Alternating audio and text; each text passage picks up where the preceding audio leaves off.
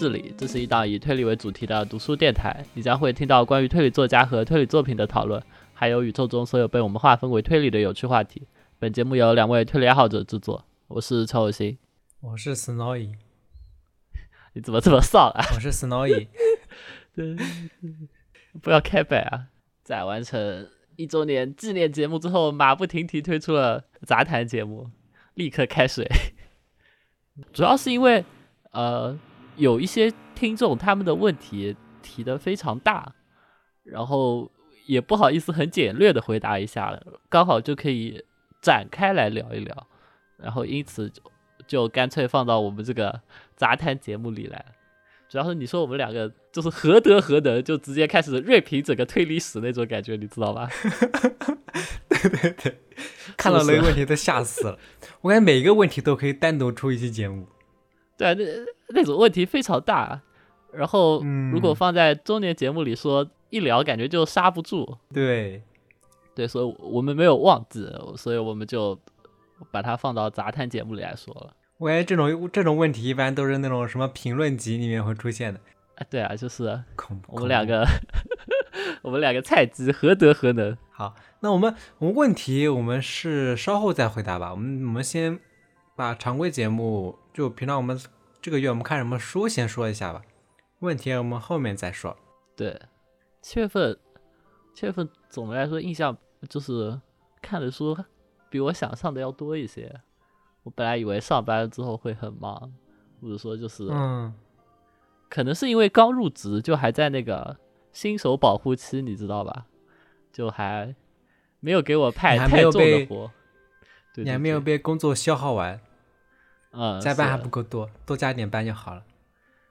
对，然后所以意外的还看了不少书，和原来的速度差不多吧。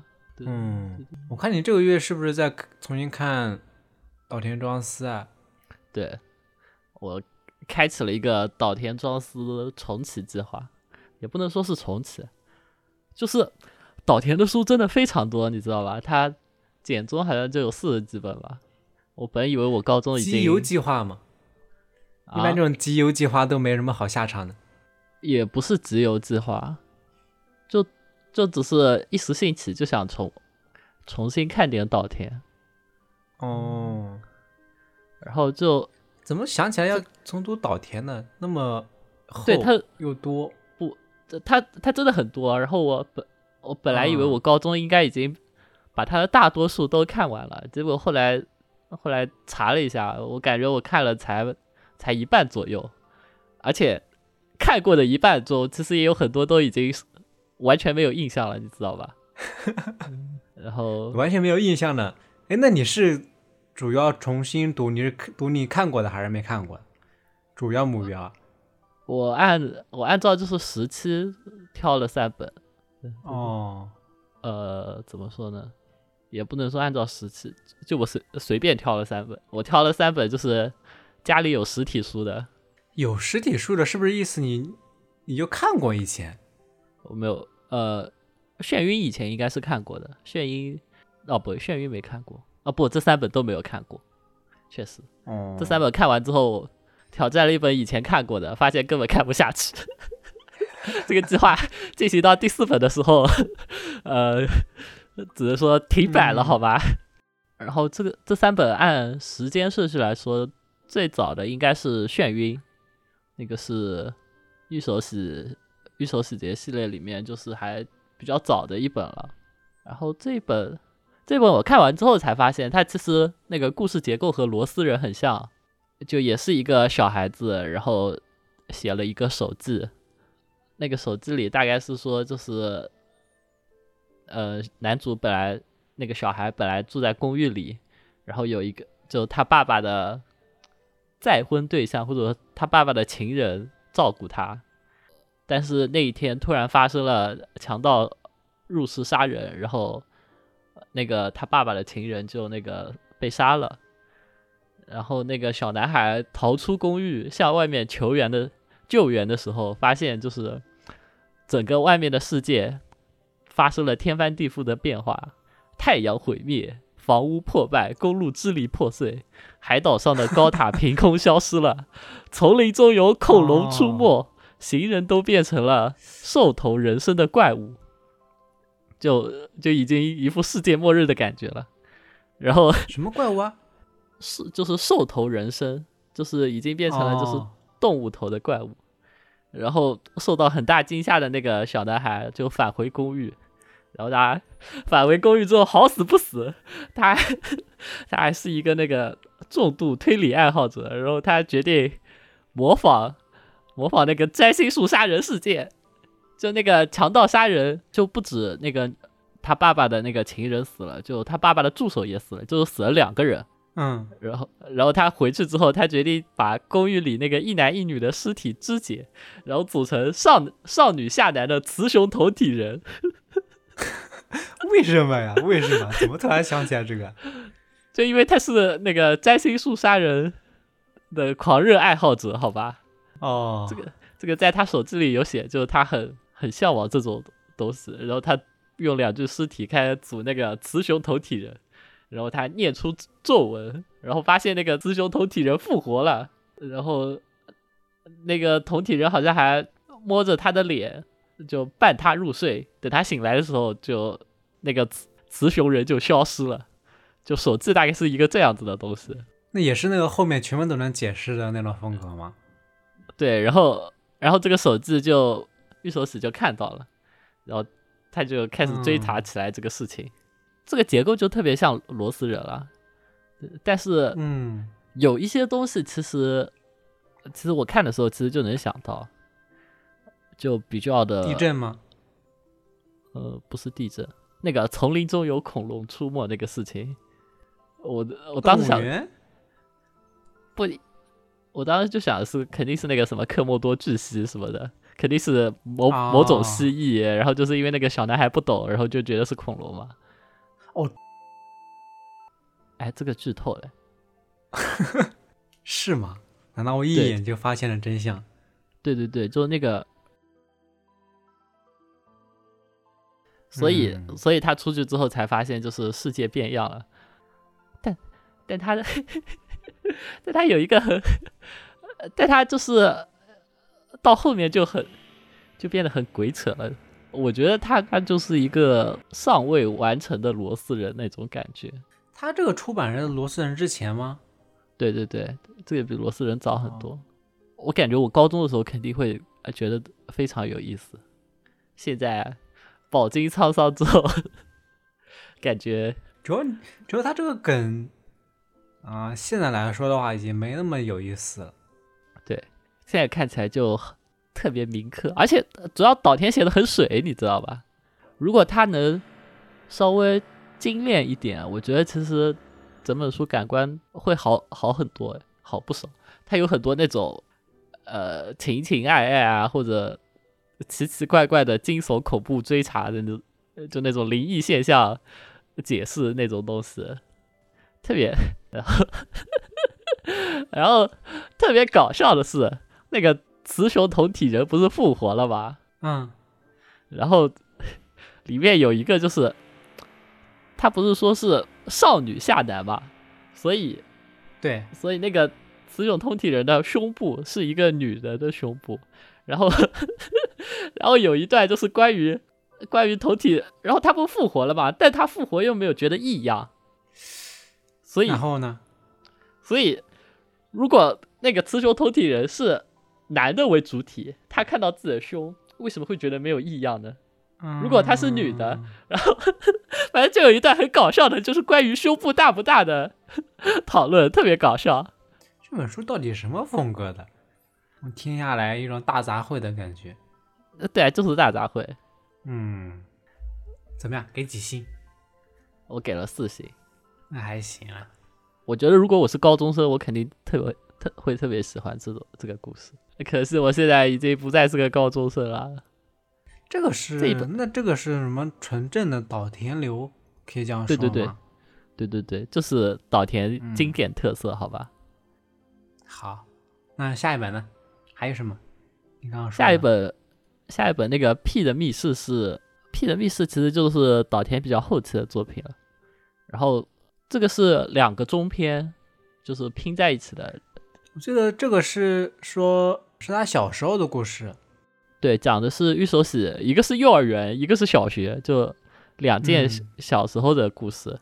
天才小学生，对，就是那种叫什么来着？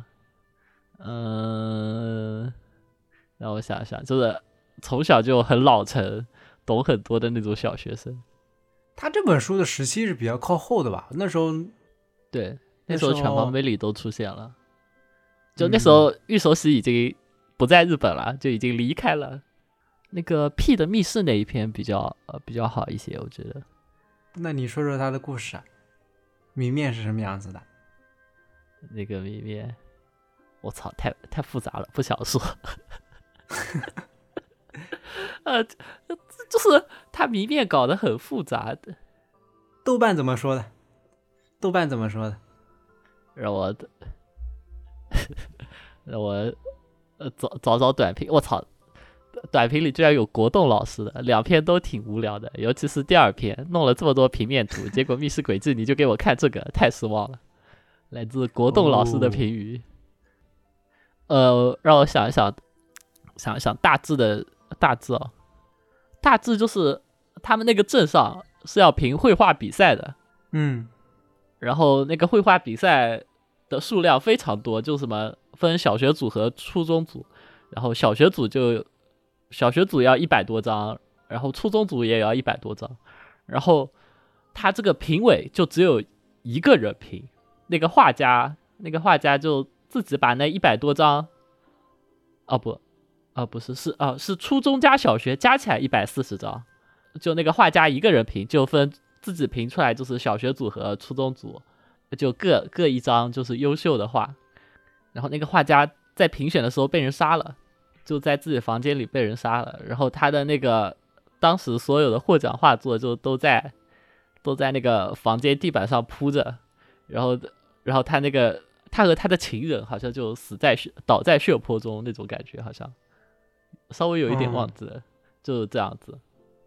然后他那里的谜题其实有挺多的，比如说最开始就是画家到底是怎么样才能做到一个人就评出了。这么一百多幅画里的两幅优秀的作品，他到底是怎么做的？他一个人怎么看得过来？还有，原来是一百四十幅，但后来变成了一百三十六幅。你说你如果看不过来，那你就多改多多改一点吧，对不对？怎么突然就怎么突然只减少了四幅呢？然后而且就是那个以前初中和小学都是七十幅，然后现在他那个比例又变了，这是为什么呢？然后就。好像只有玉手洗察觉到，就是这个画的数量和评选方法和那个密室的形成是有一点关系的，然后玉手洗就一直朝着这一条路去调查，怎么样？好像，然后那个画家呢，那个画家又很不当人，就是他明明赚的很多，但是他不管他的老婆和他的小孩，就他的老婆和小孩自己住在一起，然后那个画家也不给他们钱，然后那个画家自己赚的很多，和自己的情人住在另一。另一边的房子里，这样子巴拉巴拉巴拉巴拉。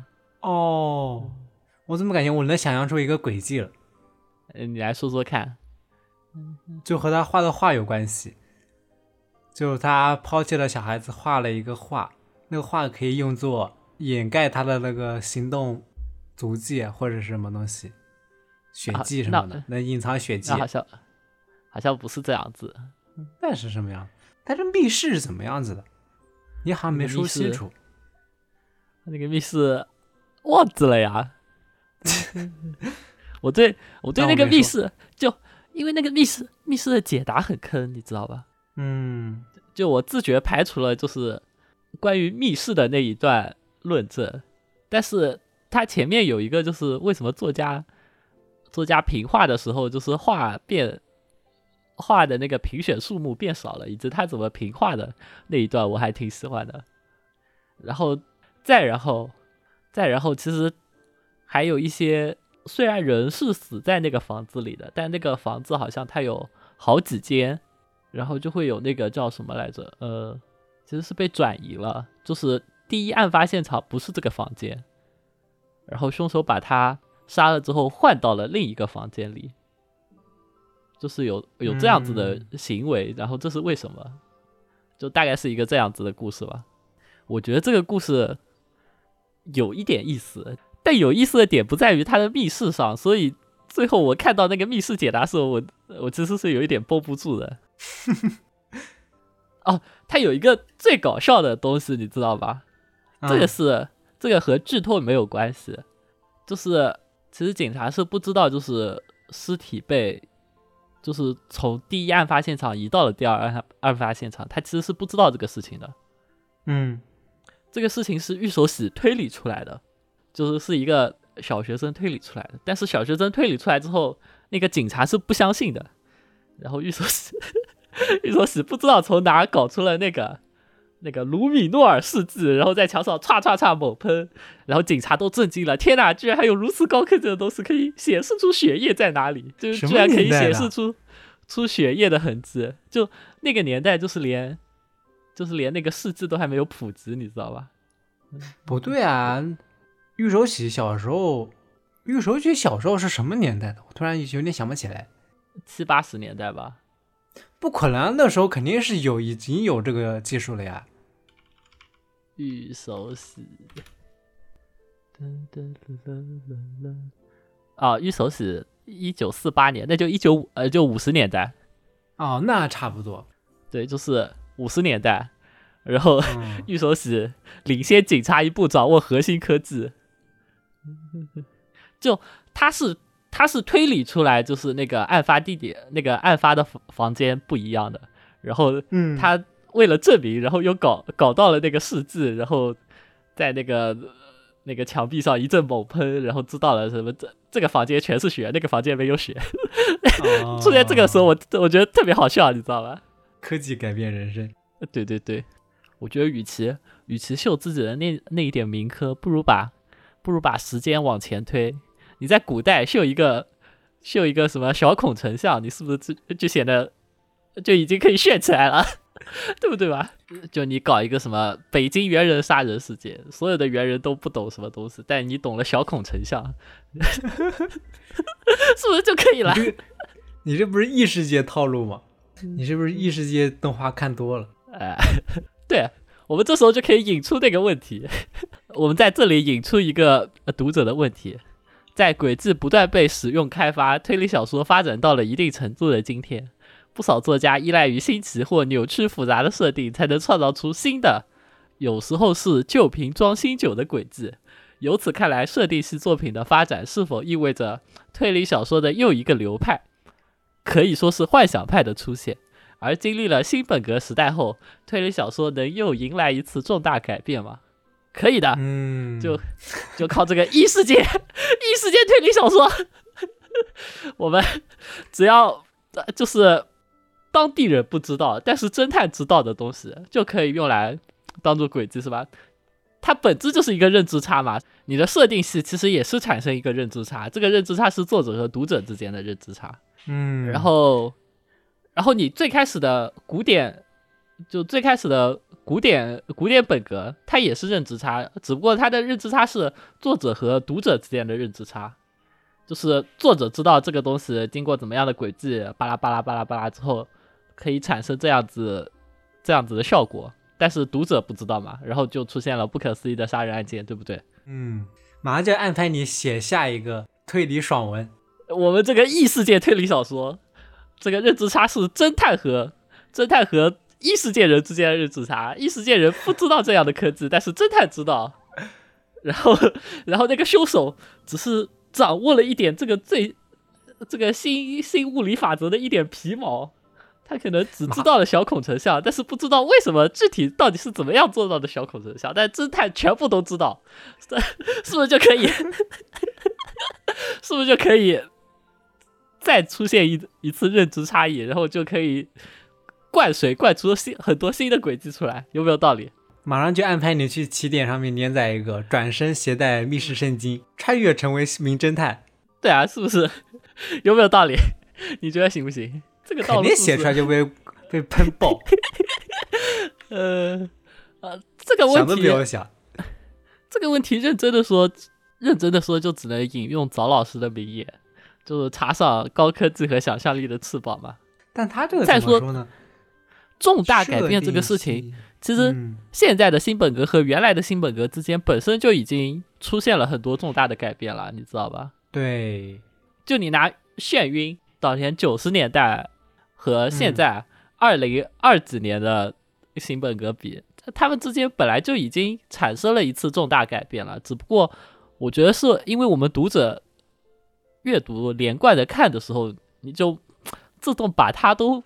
归结在新本格这个范畴内了。其实新本格之间亦有差距啊，对吧？对，所以我每次看他们很多人把什么作品分为是不是新本格，这个就很难界定。哎，那新本格到底说是一个时代，还是到底说是一个风格？这没办法界定。新本格还能分什么傻逼新本格、过过激新本格、离谱新本格？啊，有能能还能细分成好多那个呢，是不是？哎，所以我每次我看那些推理小说，我自己也不会把它什么内心把它分成什么什么流派，其实没这么必要吧？对，不如不如再细一点，精准定位到就是作家本人的风格。对。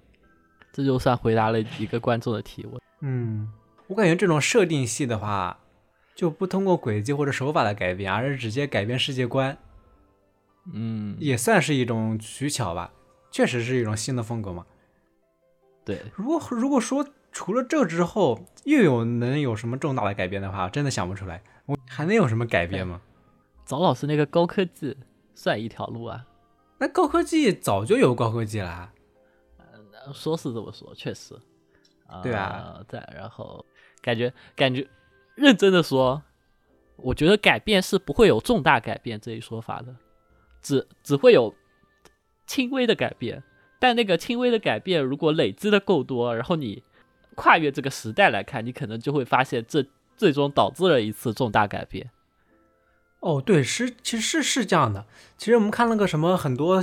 大家比如说现在看那些新本格，说风格有很大的改变，跟以前的那个黄金时代的，其实你看以前黄金时代那些短片，很多的那个雏形风格就和现在那种很新奇的新本格其实也有，也有和这种对啊风格相似的，但当时没有被人注意到。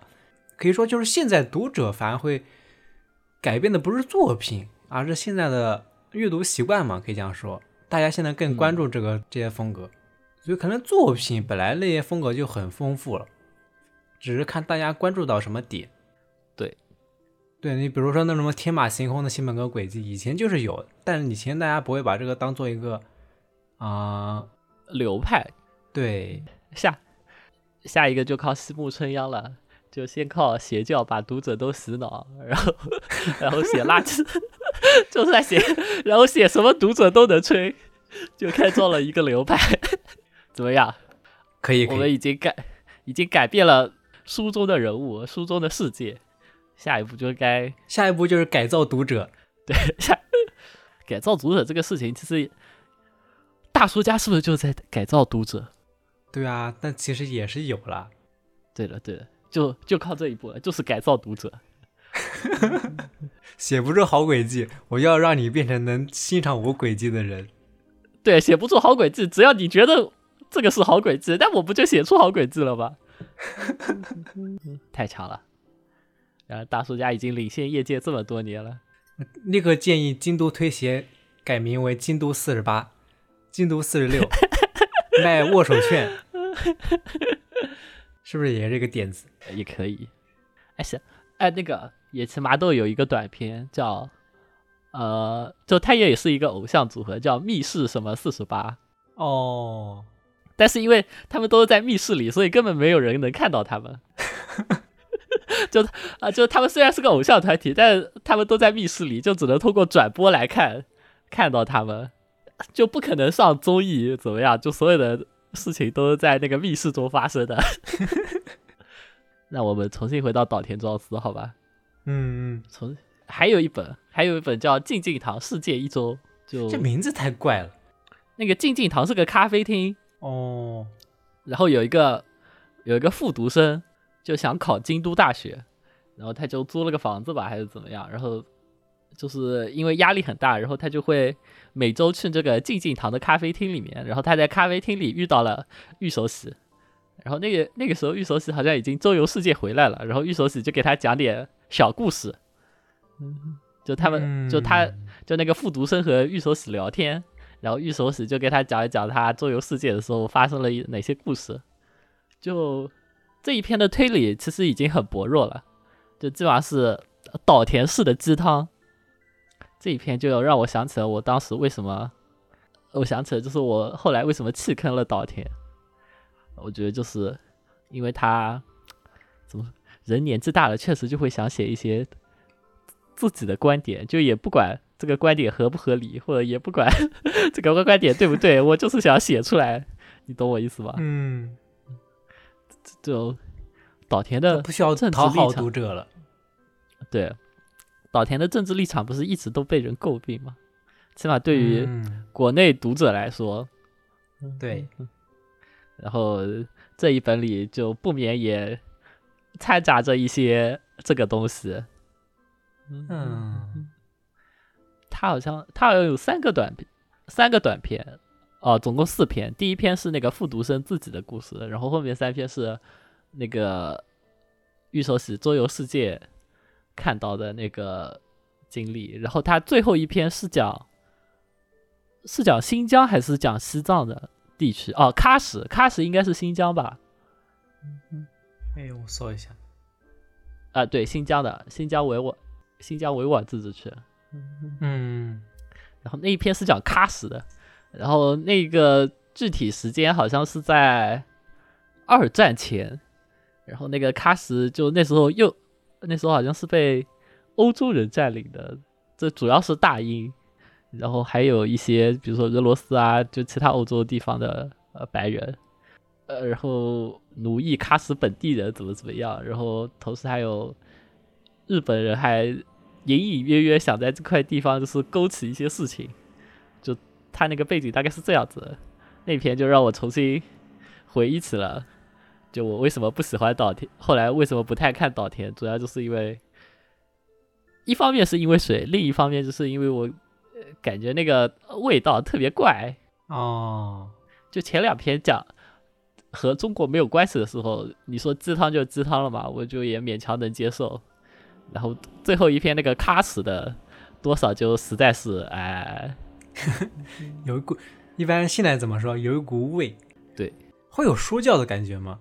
就你不是说教的感觉，就是你就不能理解那个故事中的人为什么这样子了。哎，我的理解根本不应该这样啊。哦，那就是立场的问题。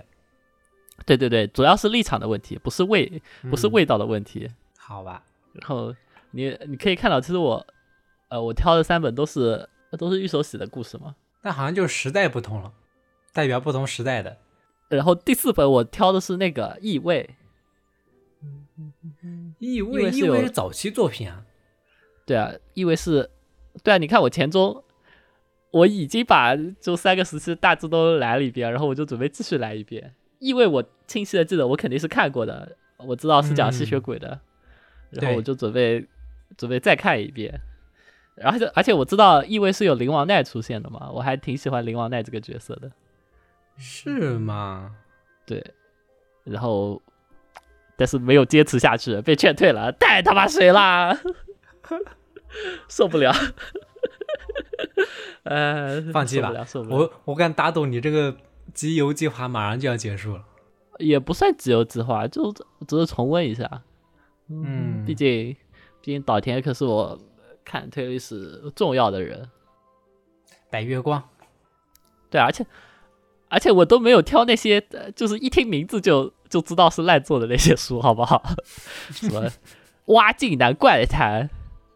嗯，摩天楼的怪人，最后的晚餐，就就这种奇奇怪怪的，我都没有挑，好吧？我已经尽可能挑了一些，就是比较看起来还行的了，懂我意思吧？什么透明人的小屋，摩天楼的怪人你没看过吗？摩天楼的怪人，摩天人的怪人我，我没看过哎。我记得轨迹非常的坑。对对对对对，哎，算了，都怪岛田写太多了。嗯我我看有一些出版的时候，好像都已经是我高中毕业了，那那我应该肯定是没有看过的，因为我的岛田大多数都是在高中图书馆里就是借来看的。高中高中到现在有十年了吗？有啊，啊，那肯定都很多都会忘记了。对啊，有一些有一些像因为我很清晰的知道我肯定看过，但我其实就那个案件到底是怎么样子，我一点都想不起来了。我只记得是吸血鬼，以及有灵王奈。哎，这就是我的岛田重启计划，看看八月份能不能再再读个三本吧。看起来不是很顺利的样子。呃，大不了我把异味弃坑了，我去看点那个，我可以看那个玉手洗玉手洗的短片，那个什么玉手洗的舞蹈，玉手洗的问候问候，玉手洗的旋律，然后还有一个是玉手洗的追忆吧，那个好像是四本，然后有一本没有，有一本没有剪中，是台版的。真亏你能看下去。那个我记得我看了，哦，不是聊过那个听书这个事情吗？嗯，听岛听岛田的书就很合适，因为岛田的很水，你这一段没听清也没关系，他后来会对吧？要么不重要，要么他后来会重说，你知道吧？对吧？是不是就像我上次说的那样，就要找一些水的作者，对对对，像宫部美雪或者像岛田庄司这样。有点道理。就别别人的别人的书我都还，别人的书我好像还还没有怎么听，就是听感不是很好，但岛田的好像很不错。嗯，还有看还看了其他什么书吗？另外的话，看了《六个说谎的大学生》这本，确实哦非常、非常值得推荐。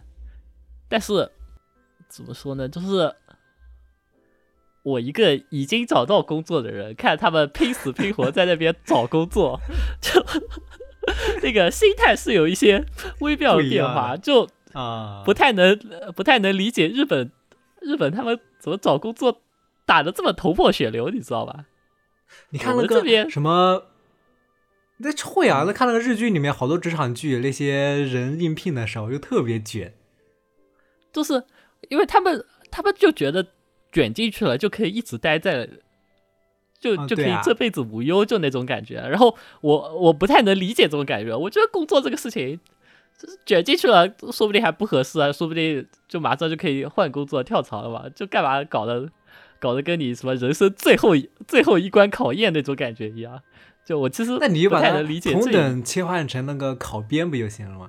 啊，也是对对吧？哦，考考考公务员就会什么考上了，然后举报他有什么 有什么劣迹，然后然后就不予对对对录用，是不是？对啊，不是一个哎你说的对啊对吧？哎，六六个说谎的大学生呃真的很推荐，还挺、嗯，就能把一个面试这么面试这种很日常的事情搞得这么有这么热血，或者搞得写的这么又真实，然后又有悬念，还挺挺不容易，挺厉害的。嗯，虽然我觉得他最后的结尾有一点强行灌鸡汤升华的意味了，但不妨碍他就前半本的悬念塑造特别好。那还好，我也可以去看一下。哎这本书我还没看过，这个你有看吗？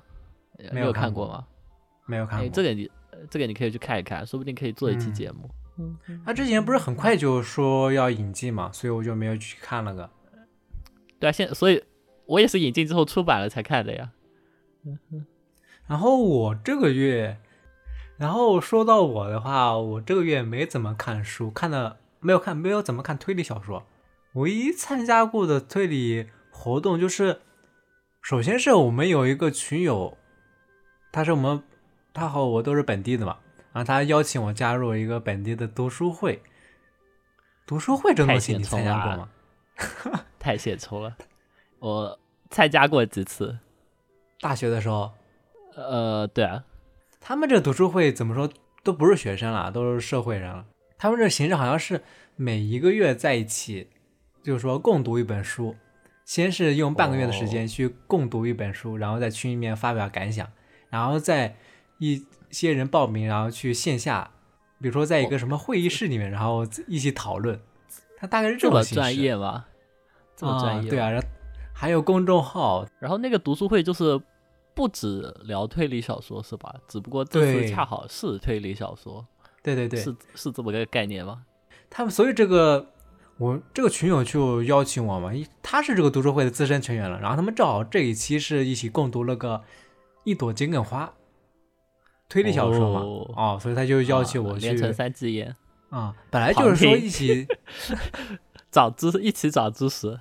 啊，本来本来就是说邀请我去那个嘛，他跟他邀请我去一起共读，本来就没有说是线下、一起在群里面共读。我是我想着一朵桔梗花，我大概两三年前看的，本来我都快忘记差不多了，然后我想着正好借这个机会重新读一下嘛，嗯，这还好。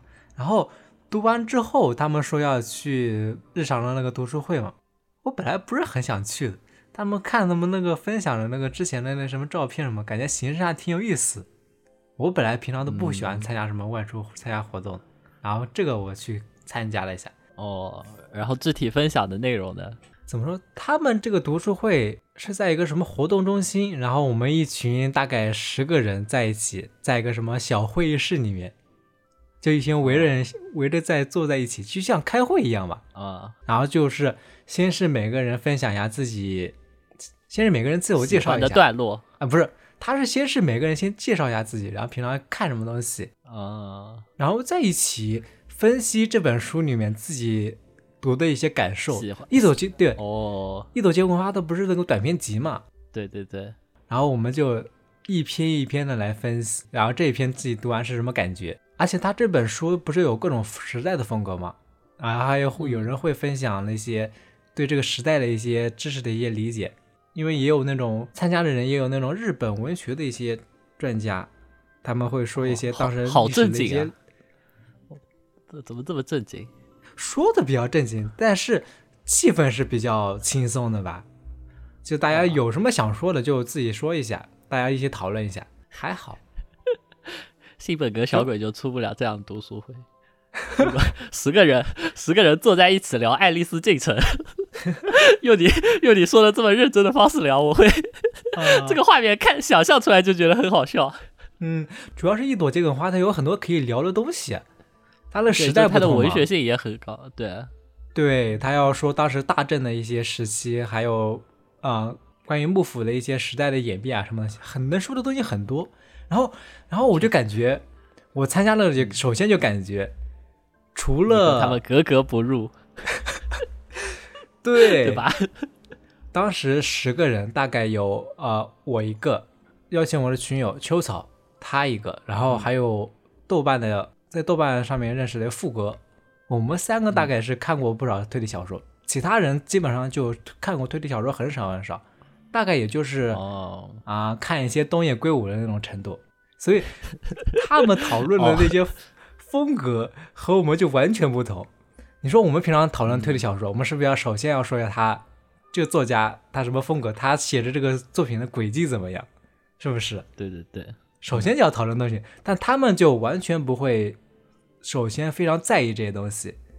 他那个《一朵桔梗花》里面有好多续鬼啊，或者那种嗯人物之间的这些轨迹，但他们看这些书的时候就不会首先注意到这些地方啊，反而是注意他那些文笔呀、时代风格，还有最后的一些人物的一些命运什么东西，所以就感觉这风格就完全不一样，讨论那些风格我。最开始我最开始看《一朵桔梗花》的时候，最先被吸引的也是这些啊，什么文笔啊，对，就因为他轨优秀的迹是你一篇短篇看到最后才出现的东西啊。但我最开始就被抓住的原因，就是因为那个什么文字啊，然后时代、嗯时代背景啊那种东西啊。这这对对于读者来说，其实还挺挺正常的吧？嗯，而且怎么说呢？他们看这些小说的时候，对比的对象就不是其他的推理小说，而是一些啊，就是其他的文更大众意义一些的。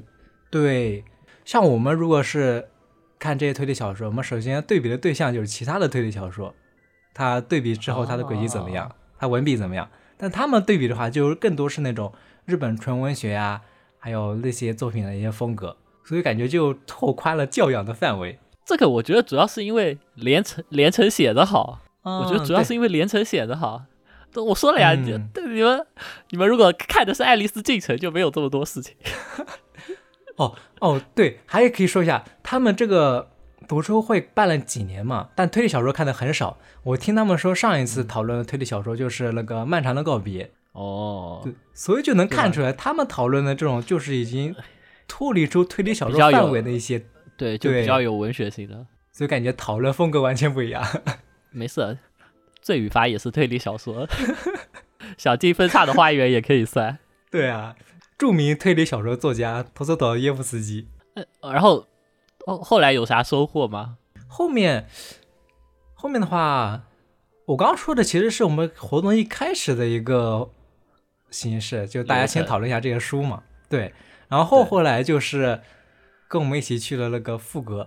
哎，所以副格副格也和你一样是被邀请的，而不是读书会本来的成员，是吗？对，哦，因为我们是合肥本地推理小说群群里面的群友，所以所以又被邀请到那个推理群里面去了。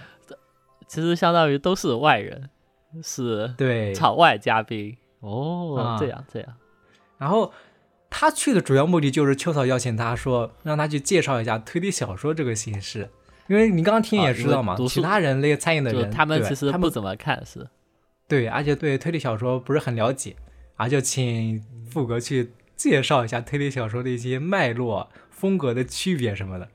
然后富格就，那天就发表了一个推理小说脉络整理的一个演讲，特别的厉害。反思一下为什么不找你？是不是说明秋草就知道你没这个水平？是不是？他要去邀请我去当什么新本格运动的一些分析，那还可以。为什么不找你？就说明你没那个能力。那天那天我去的时候，首先看到富格，他在那个会议桌上面就放了几几页的一个打印的一个资料，就吓到我了。你准备了一个课件，哇，比我比我开组会都认真。然后我我觉得富可他说的这个形式还挺好的。他我们那天读的不是一朵桔梗花嘛，然后他就根根据这个，我老是想不起来一朵桔梗花的这个作者名字，连城三季燕。对啊连城三季燕，他准备的形式就是以连城三季燕这个为一个坐标吧，就是说啊以在他之前的日本文学、日本推理小说，因为在他之前就是相当于那种比较古早一点的日本推理小说吧，他那个时代，然后他往后的话就是新本格运动的一个开始对对对，对他正好是在那个社会派节点。和新本格之间，嗯，他就以连城三经验为基点吧，说了一下他之前的一些本格、战前本格，然后战后的一些变革、社会派的一些发展，然后再以连城三经验之后新本格的一些发展的历史，然后说了一下他的一些大概发展的一些脉络，甚至都说到了清凉院流水，说的特别的细。然后他这又么这么专业吗？不这么讲读书会的人会能接受吗？听起来好像就是感觉有一种面向已经看过推理小说的人，而不是没看过的。嗯，怎么说呢？确实是有一点啊，因为你如果没有看过这么多推理小说，你可能理解不了他有些说的那些作家什么的。因为像这种演讲，你不可能把那个什么每个作家的风格说一下嘛，只能像报菜名一样的把那些说一下，可能会有一点，哦，嗯，但他主要主要也是就说一下他的发展的一个脉络嘛，风格的一些变化。然后说完他之前战前那些，说完他之前的一些作家，然后就再说连城三经业之后的一些新本格的一些作家，然后就从岛田庄子说起嘛，这个大概你都知道，后面一些发展的一些脉络嘛。然后畅销君就单独的一个篇章，哦，毕竟是毕竟是最知名的嘛。然后他在说完这个日本，然后他说完这个日本的一个推理，然后就之后就又说了一下欧美的一些发展的一些历史，反正就我靠，那天一他光说的这个介绍这个部分，可能就说了有一个多小时，非常的丰富。哇。贯贯穿古今，对对对。太太强了。然后他们读书会的人最有最好玩的是，他们第一个反应是富格说到新本格的时候，因为要说一下新本格到底是什么风格嘛，他就大概介绍了一下。假如说什么雪地密室，本格的雪地密室会怎么写，新本格的雪地密室会怎么写，然后他又介绍了一下麻省的某一本书里面的雪地密室，其他人就表示哦大为震撼。然后，然后很多人就会说，可以向我们推荐一些推理小说，但不要推荐新本格就好，哦，反而是起了一个坏作用吧。但就不应该用。他如果用吸血之家的那个雪地密室，不就不就一下子合理了很多吗？确实，对？吧？同样是雪地密室，你用吸血之家的那个做新本格的介绍，是不是就显得又正经又又精炼，还靠谱？好，那那可能这是我的原因。他们当时说新本格，然后就说想要想要听一下到底新本格离谱轨迹有多离谱，然后我就向他们介绍了一下夏雨冬和哦，原来是你说的啊，不是本格说的啊。对 对对，罪魁祸首原来是你，很正常嘛，因为你平常说什么西本格离谱轨迹，你你是不是要说一下夏雨冬，然后再说一下那个啊有十亿分之一的可能嘛？那你当然要说有一之爱对，对吧？哦，一个代表的一个作品，但没想到说完之后，他们他们的反应就是没有感觉多么的，是那种一般这种新本格小鬼听到这种梗会感觉非常开心，但他们就感觉不是啊，嗯、你对他们就感觉受到了 大为震撼，推理小说。的人有有什么误解吗？我感觉就像荆棘夏夜那些轨迹吧，你可能没有铺垫的话，直接听到他的那个解答，就会觉得很没有铺垫受就会就会很很奇怪受不了啊。嗯。反正那天说到新本格这个篇章的时候，气氛非常的活跃。这样只会给别人带来不好的印象。啊，我的错，我的错。对啊，然后就感觉他们对那些硬汉派的推理啊，或者就说雷蒙德·钱德勒、对达米特他们这些作家的风格会更喜欢一点吧。他们那天就说想要我向他们推荐一下小说嘛，就会有人说想看一些比较说人物塑造比较好的。那你就推荐劳伦斯·布洛克不就行了吗？嗯，反正那天读书会的大概风格就是这样。所以你下次还去吗？就问你，就问你下次还去不去？哦他们下一次共读一，他们下一次的共读的主题已经出来了，是说一个啊、共读一本什么介绍一战开始的战争爆发原因的一本书。怎么说？你看您听这风格，啊，是历史书嘛？对，嗯，所以说他们看这些推理小说反而是很少很少了。可以可以。哎，有这么一个活动还挺挺难得的，而且听起来好像他们已经持续了很久了。对他们好像办了有四五年了，然后他们我听秋早说，主要就是有两个星期用来共读，然后后面两个星期准备，之后在某一天大家一起聚在一起，一起聊一聊这些共读的这本书。挺不容易的。对，而且我感觉这种很适合，就是说和和一些口味不同的人讨论一本书。比如说我们平常在群里面讨论，都是一些新本格小鬼，讨论来讨论去都是那种风格，还是需要和一些怎么说口味不同的人讨论一些书，可能会拓宽一些范围吧。不，但但我知道，我和那些人讨论就会，就我我能知道他们他们的那些理由，但是我不想回回都听到啊，你知道吧？哦，我跟一个不喜欢新本新本格的人聊天，我我当然知道他会要说哪些东西啊。在我,、嗯，我聊天不是为了收集那些我不喜欢的，我聊天不是为了获取这些东西的呀。是吗？那假如像你你跟那些不熟的人，不熟的人我就不跟他聊这个东西啊，我就跟他聊别的了呀。啊、就我不会跟一个线虫聊二次元相关的东西啊，除非他表现出了一些倾向，然后那也是，我再根据那个倾向的强烈程度，然后再考虑跟他聊哪种程度的动画啊，嗯，就是这样子的呀。我们对，那也是肥宅的为人处事就是这么的谨小慎微，好吧？一不小心就会被人用异样的眼光观看。一不小心社会性死亡了。呃对啊，嗯，反正参加过这次读书会，我就感觉拓宽了一些教养的范围。真的，一直看，像我之前这一两年一直在和推理小说的一些爱好者讨论，真的很少和这些更广义的这些阅读者讨论，还是学习到了不少东西。这怎么样？要是你会参加这种读书会吗？我不会，啊，因为我我就是我不想，如果他们订一本我不感兴趣的书，我就不想看了。哦，对啊，我我不会非逼着自己看一本啊，就我不喜欢这种被人按着头看书的感觉。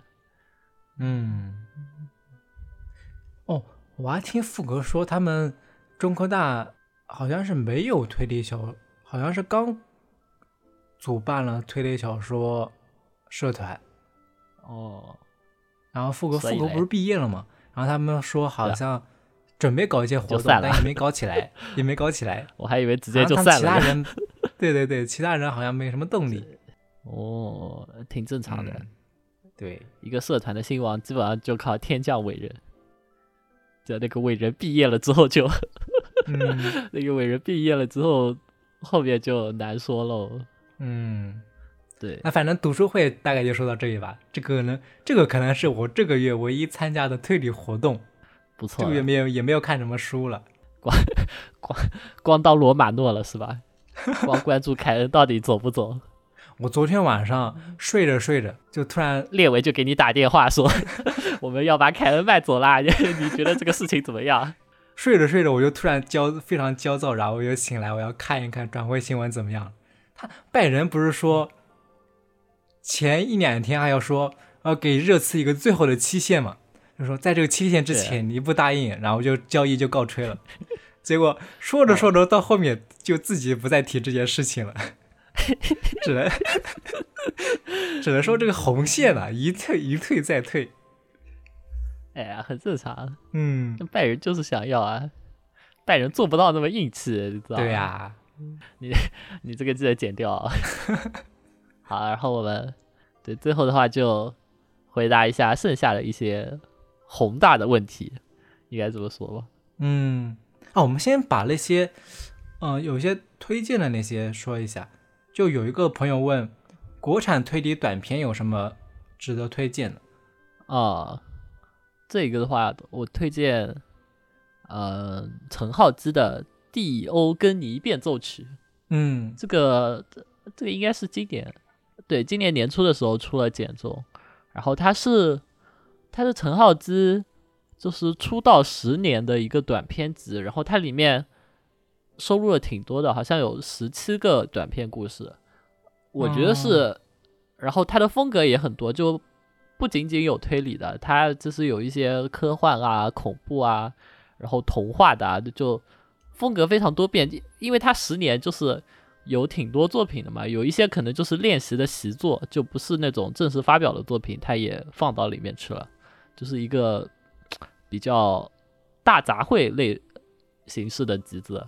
然后里面有几篇挺挺值得推荐的，比如说他的他的获奖作那个窥视蓝色的蓝，窥视蓝色的蓝。嗯，对，窥视蓝色的蓝，然后还有隐身的 X，然后再然后我想一想，我比较喜欢的有作家出道杀人事件，这三篇我我个人还挺喜欢的，你看那个《作家出道杀人事件》里面引言，是怎么样？要当推理小说作家，便得先杀人。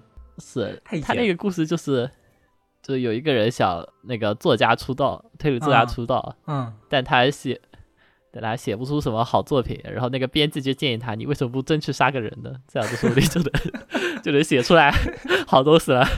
然后那个那个魔杖人一听，好像也有点道理后，哦然后他就去，他就就他就真的去杀了个人。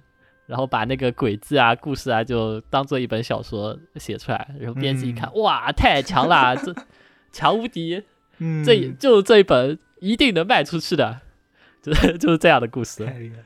有有的推理小说作家写了一些短篇，写了一些书，让人一看就感觉不像是演的，就那种变态的。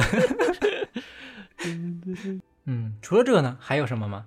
还有一本叫《玉手洗濯的流浪》，啊，然后它的作者是玉手洗熊猫。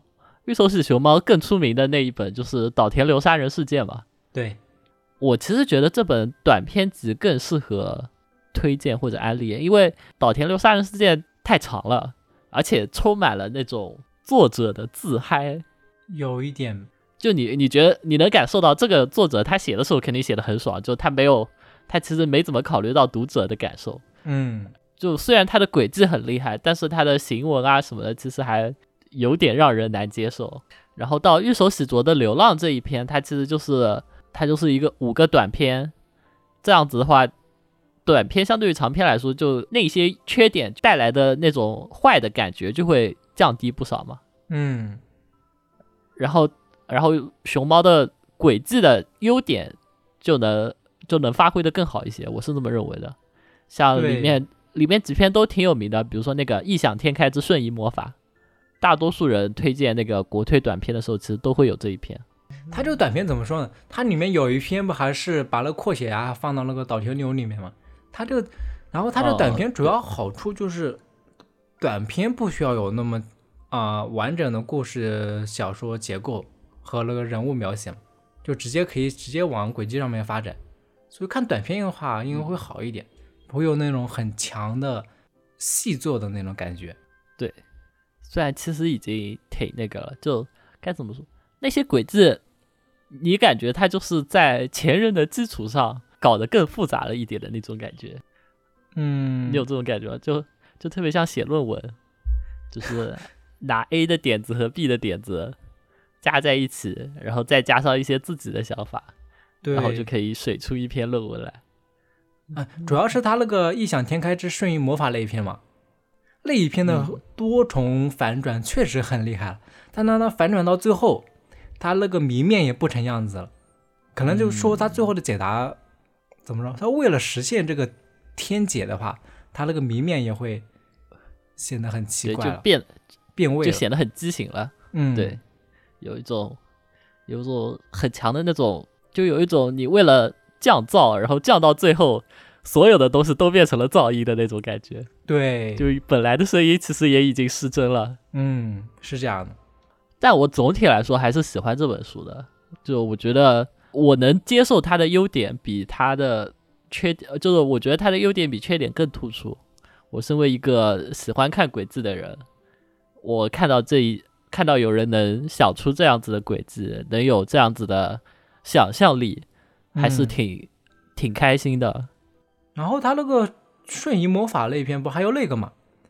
我记得是收录到品头猫密室的那一本嘛，它那里面有一个什么对的最后的瞬移魔法吧，好像就是说写的时候是是为了致敬这个，但我感觉那个短片更有意思，那个短片是非常非常优秀的一个短片，最后的瞬移魔法，对，然后品头猫那一本的话，其实应该也是推荐的，但是我没有看看全，所以我不太嗯。不太敢夸下海口。像我我我，你看我现在打开豆瓣就能看到朝露的一个评价，评价品头猫的质量有好有坏，总的来说还是不满意的地方偏多。好吧，他这个评价没什么好说的。干嘛？凭啥只念好的？五星交给最后的瞬移魔法，其他的文章并不俗，但只有这一篇戳中了心坎。嗯，我也是最喜欢这一篇这一个短片。我感觉要想看这些国产短片比较多的话，应该要去那个贝壳街那边比较多，而且那边有很多原创的短片。我在那边哦看了不少的短片。是这样的，嗯，就是贝壳街推理学院嘛。哎，那刚好接下一个问题。对，有参加过那种网推比赛吗？比如说贝壳街或者 BBS 之类的？嗯，没有，因为我的，嗯，因为我们毕业的时候就已经 没参加不了这个什么高校 BBS 什么东西了。对，因为我们学校没有推理社团，最最简单的说法吧。嗯，然后不参加贝推比赛壳街，就我们深知，我们只是看推理小说的人，并不是有推理能力的人，你知道吧？我们只是推理小说看得多，并不代表有推理能力。嗯就跟你去问柯南道尔现实生活中的案子，柯南道尔也解不出来的但他真的解出来一次，哎，啊。那就跟你去问江户川乱步现实中的案件，江户川乱步就会说我对现实中的罪案不感兴趣，就是差不多这样子的感觉。就专业的事情交给专业的人来办，而且如果如果是另一个方面，就是我们当不当出题者的话，那就是因为我是个懒狗，我我写呃我写文的速度太慢了，嗯，也不能说太慢，就是啊就是太慢了。对啊，就是太慢了那我本来就不怎么写啊，啊、我们群里面有那个合战比赛，就是每个人写一个短篇，然后两个人对决。陈老师这一篇已经拖了，嗯、至少两个月吧，写了有一千字吗？什么叫拖了两个月？两个月，两个月前是比赛刚刚开始的时候，对啊，拖这个词就是要 理应到我，然后再往后，那才叫拖，好不好？你就说你到你到现在写了多少个字吧，写了六千字啊，真的是效率令人汗颜。不这六千字已经挺多的了，这可是我人生重要的一个月，我还在适应适应社畜生活，好吧？你还让我嗯写、写文，是不是挺？是不是在强人所难？跟你这嗯种老社畜根本不能比啊！回答一下他这个问题吧。我们网推比赛这也是没有参加过的，但是我们平常我也会写一些短片，在群里面发出来。对，虽然都是一些很拙劣的短片了，对，会被专业人士看，会被专业人士耻笑，只是自娱自乐的程度而已。嗯，就就这样吧。下一个问题，嗯，下一个推理小说可以烂得出奇，但不能平平无奇。比如我看完北山老师名作《爱丽丝进城》后，直接在心里把它的高度提升到和《洛心赋之礼》差不多的水平。看有西川老师的作品，不管多短，没有一本中间没睡着的，就能把杀人故事写到让人犯困程度的作家，还真有那么几位。就明明看过，但回过头来对剧情、手法甚至凶手都一点都没有印象，让人感觉有点悲哀。相反，有些虽然被喷烂了，起码能让人把那一两个梗记一辈子。我感觉我是作者，我宁肯当后一种。UP 主对这种观点是怎么看的呢？说得好，就是要有这种态度。让我想一想。你说东野圭吾为什么被批斗的那么惨？不是又写了很多平庸的书吗？就应该怎么说呢？不鸣则已，一鸣惊人。哎，但是我想，就是你说的那些，呃，就比如说你说大作家，还有北山嗯老师、写那些作品的时候，他们他们想法，他们就他们的想法是知道这个东西一定会被人喷烂，但是我就要写吗？应该不是吧？他们想的是我这个东西一定是个牛逼东西，大家都会喜欢吧？不会吧？你说那个大作家出道之前，他在那个京都推荐里面发表那些东西就已经被喷烂了，他还是敢于写哦那些旧约侦探神话，证明他就是有这种勇气啊。他不是没有之，哦他之前不是没有收到过这种反馈啊。说明大叔家是偏向虎山行的那一派是吧？对啊，就就是那种，起码要人把一两个梗记一辈子。嗯，你是觉得写出那种离谱新本格的人，他的心里都是对自己的那个作品是有一个准确认知的，是吧？对。而且而且，你想象要出版的一些流程，他不可能直一本书直接发到那个书出版社，他出版社直接把它印出来就卖了呀。他肯定要编辑审核什么的，他们那些人不可能对这些书没有一个基本的概概念，对吧？哦，哦，不是直接就发到那个网上给大家看的。所以总的来说是一种双向奔赴，是吧？对啊，就作者愿意写，编辑愿意出，读者还能接受，所以才会有这样子的情况。对啊，但我觉得这其实就是作者和读者的一个默契吧。就你拿这种离谱新本格去给你之前说的那些读书会的人看，他们就不能接受；嗯，但是去给去给一个常年看推理小说的人看，他们就会能接受。就像四元馆嘛，四元馆那期节目做出来之后，收到了好多反馈，就有人喜欢，有人觉得离谱，有人觉得无聊。就明明我们已经在节目里其实尽量客观中立的讨论了四元馆的各种问题，但最后没有没有，明明收到了评，明明我已经在那个节目里面客观中立了，说了一些东西，你就是就是吹的主我觉得这我觉得这个东西就是一个叫什么来着，就是一个市场选择的问题。就是像音乐市场来说，有人喜欢摇滚乐，有人喜欢呃那种情歌，大家都可以在这个市场中选到一些对自己胃口的东西。嗯，也不会有那种 KY 怪跳出来说啊，你这个摇滚乐好吵啊，搞得跟跟什么一样，我我不喜欢，然后就好好像很少有这种人，就大家都知道，就是大家都有一个明确的界限。嗯，你有这种感觉吗？对，是这样。我感觉你这有点偏题了。他那个不要主要说就是说烂也可以烂也要烂得出奇，但不能平平无奇嘛。我跟他应该也差不多。怎么说呢？就是你不要低估烂作的，就这种能让人记一辈子的烂作的产出难度，好吧？对，这也是这也是很难产出来的。就像就像孙老师就写不出这样子的烂作，孙老师就只能写出平庸的烂作，嗯，对对吧？就是那种能让人记一辈子的烂作，并不是随随便便拉个人就能产生的，并不是说我最后突然说其实是有外星人做了这件事情，这部作品就就一定会被人大家记住的，它是需要写烂作也是需要实力的，知道吧？烂作也是很珍贵的，大部分的作品只能归类为无聊，没有讨论价值。，对，我觉得说好跟烂其实有点泛泛啊，其实应该说是有没有讨论价值。它就算烂也有嗯讨论价值，好也有讨论价值，反而是那种很平庸的作品没有讨论价值，这种书是没有必要看。我觉得是这样。对比如说《奇迹降临》之前，嗯，虽然它很多人都觉得它烂，但是它就是有讨论价值，它就是烂的有新意吧，应该这么说。对有独特点，我觉得这种作品是值得看的。他说的这种平平无奇的作品，不就是那种畅销作家写行活作品的那种感觉吗？哦，对，平平无奇的书才是怎么说才是主流。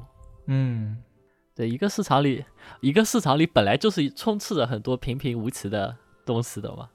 嗯，倒也没有那些平平无奇的，怎么可能本本本本都是惊世骇俗的烂或者好呢？嗯它是它主要就它是一个正态分布吧，应该大量的是中间那些平庸的，或者说是啊、呃你觉得有有一些缺点，有一些优点，但是没啥讨论度的，大量的都是在中间的那些，对，然后。好的惊世骇俗的和坏的惊世骇俗的那些，他们就是非常少的。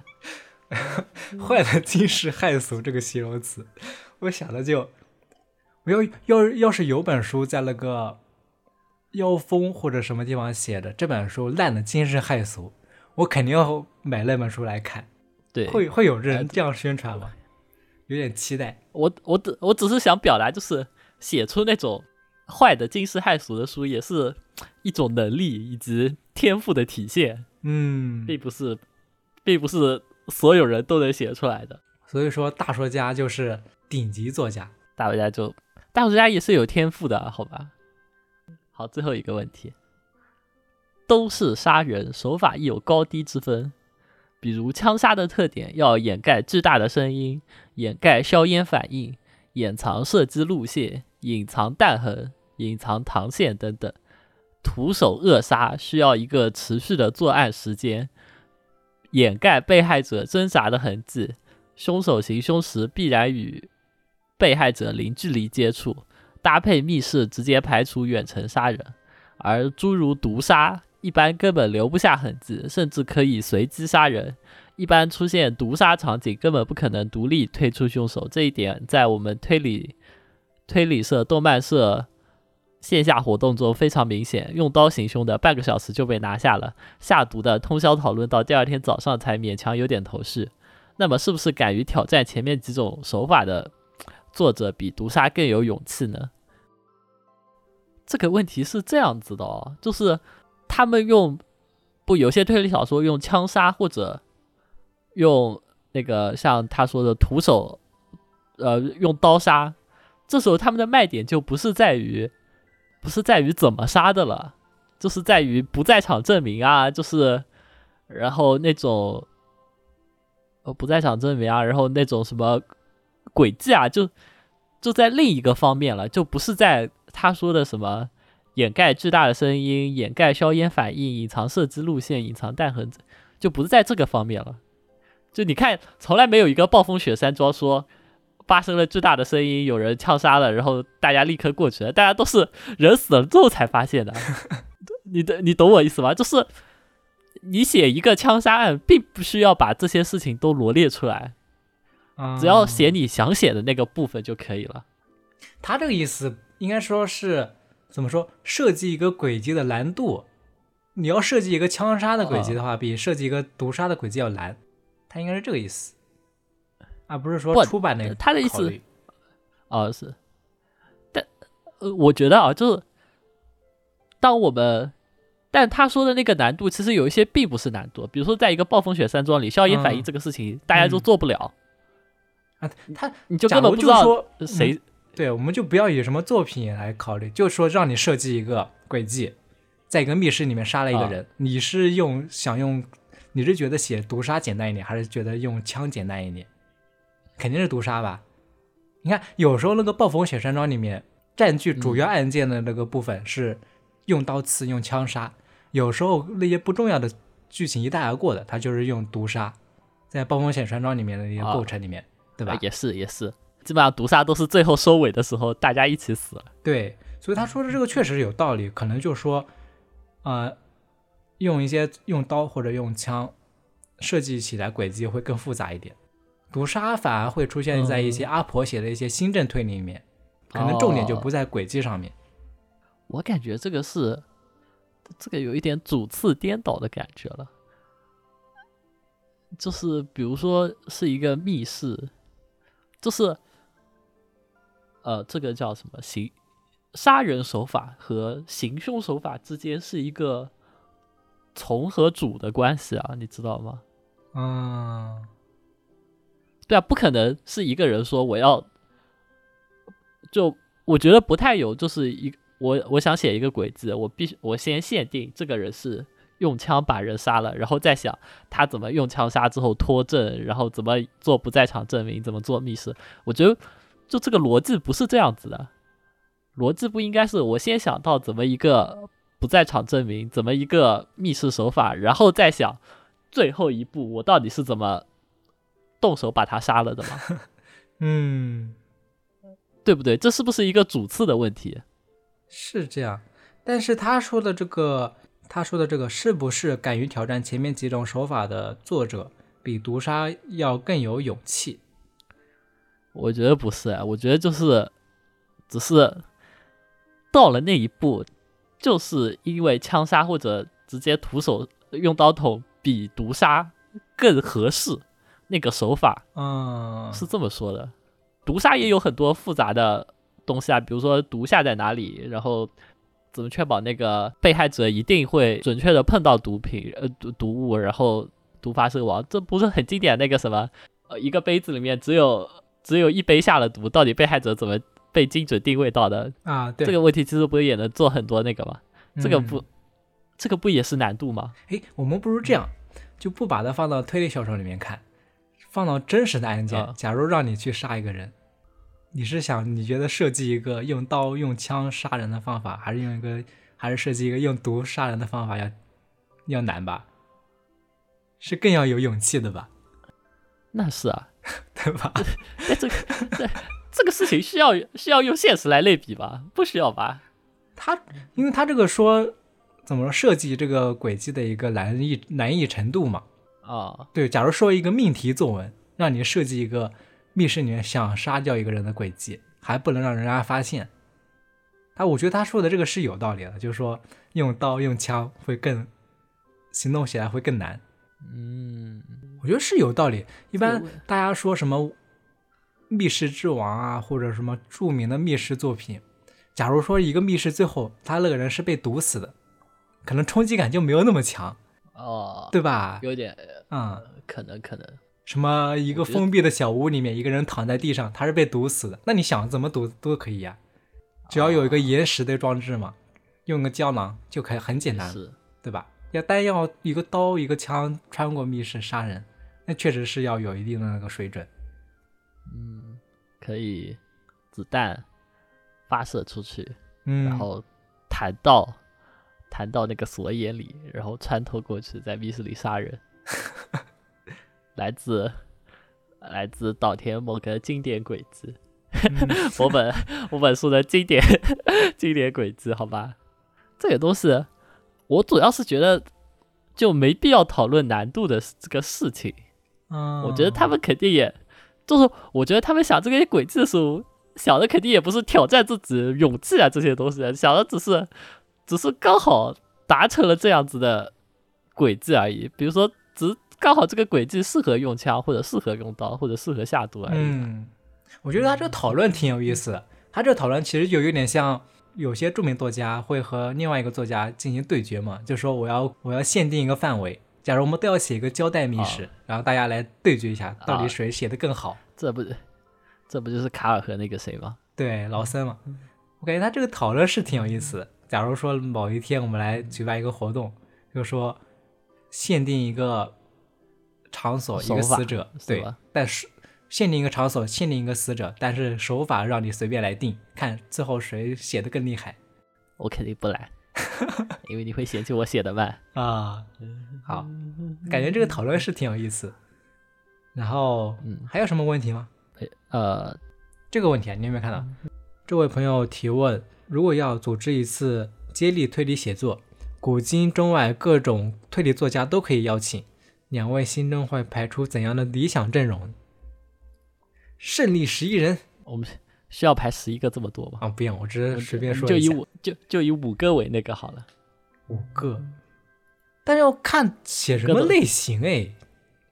首先要说写什么类型吧，呃，写就写一个那种。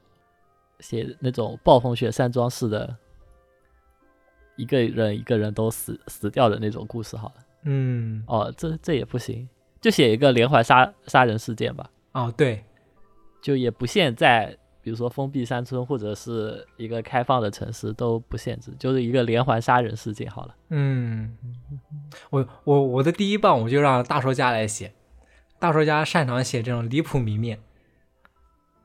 嗯。第二棒呢？你的第一棒呢？我第一棒，岛田庄司。我第一棒会，对我第一棒会让岛田来写。我感觉，我感觉第一棒一定要有一个怎么说有趣的谜面或者有趣的背景，是吧？案件这个东西，案件这个东西一般来说是要占百分之六十的，所以前三棒都是案件，你知道吧？对吧？我们只需要一个开头，所以我选择岛田。岛田的开头总是有那么一点东西的，就总是让人感觉怪力乱神、神神叨叨的。嗯，然后第二棒让大说家来写，因为大说家总能给你整出一些奇怪的展开。然后已经有两棒了之后，第三棒就应该选一个正经人来解决问题了，就解解决一些问题。对，这一棒我选。我选谁呢？选三金年薪三，我感觉我们俩一起讨论就行，不用两个人分开。为啥选三？为啥选三三啊？我我感觉他擅长把前面，我感觉他擅长把那些案件整合在一起。哦，就说梳理一下这个，就就有这些这些疑问，只要有这个，只要解决了这一个，就可以解决这这三十八个问题，是吧？对啊。好，第三棒是三三，第四棒呢？第四棒、第五棒。两个人，我一个人写伪解答，一个人写真解答。伪解答人，这个人就可以放飞一点，就让就让麻婶来写。啊，不应该让一个就是伪解答比真解答好的人来写。伪解答比真解答好，嗯，让白景来写吧。白景好像也不适合吧？那就让那就还是麻让麻衣来写好了。对，写一些离谱的伪解答。伪解答，嗯，那么真正的真解答让谁来写？离谱的已经已经有一个天谜加一个离谱超展开，然后有一个人把这些离谱超展开都总结归纳，总结归纳好了，然后然后然后总结归纳之后，有一个人提出了一个离谱的伪解答。就虽然可行，但是听起来就很离谱的伪解答。嗯，然后我们需要一个正儿八经的真解答。这个人是谁呢？这个人能是谁呢？谁能做到这样？这个人就应该是一个，这个人，这个人，这个人，让让西木春央来，就这样子把读者都洗洗脑成自己的邪自己。那个教徒，那个信众，这样子怎么写都 都会被人原谅的。我感觉再再让你说一下，西木春央真成邪教教主了。啊，他不是啊，但向大家郑重声明一下，只是他，对，只是他父母是那个教主，嗯，然后他是那个教会二代而已。那就让谁来的？让谁来呢？做一个开放结局。亲爱的读者，你觉得谁 谁能继承这一棒？对对对，我感觉实在想不出来了。呃，让我想想啊，让野鸡巴豆来写，写一个金氏，让野鸡巴豆来写，肯定能写出，肯定能能被喷烂。肯定能被喷烂，我拒绝。那让武村王太郎来写，哦，可以迈向新世界的神。对啊，对啊，在一个离谱为解答之后，就应该朝新世界进发了。对，这时候就解答已经不再那么重要，我支持。怎么，样？好了，全明星阵容就已经这样安排了。对，岛田庄司、清凉院流水、三津田信三、麻野雄松、武村嗯王太郎。岛田庄司打中锋，三津田信三是小前锋，控球后卫就是哦，控球后卫是三津田信三，得分手是麻耶。好，就这样安排了。笑死了，希望他们合作 啊！以上就是本期节目的全部内容。如果你，哎哦，我们说的怎么都是日本作家？哎呀，这符合你台新本格小鬼的定位。嗯，好，不管了，不管了。以上就是本期节目的全部内容。如果你喜欢的话，记得评论、点赞、转发、收藏。这就是我们八月的杂谈节目。未来我们未来之前说的一些饼都在锐意制作中嗯。然后最后说一下，就是有挺多听众朋友想想让我们和谁联动啊之类的，其实都有做，但其实都在准备了，只能这么说。敬请期待，对的，那我们下期再见，拜拜。拜拜。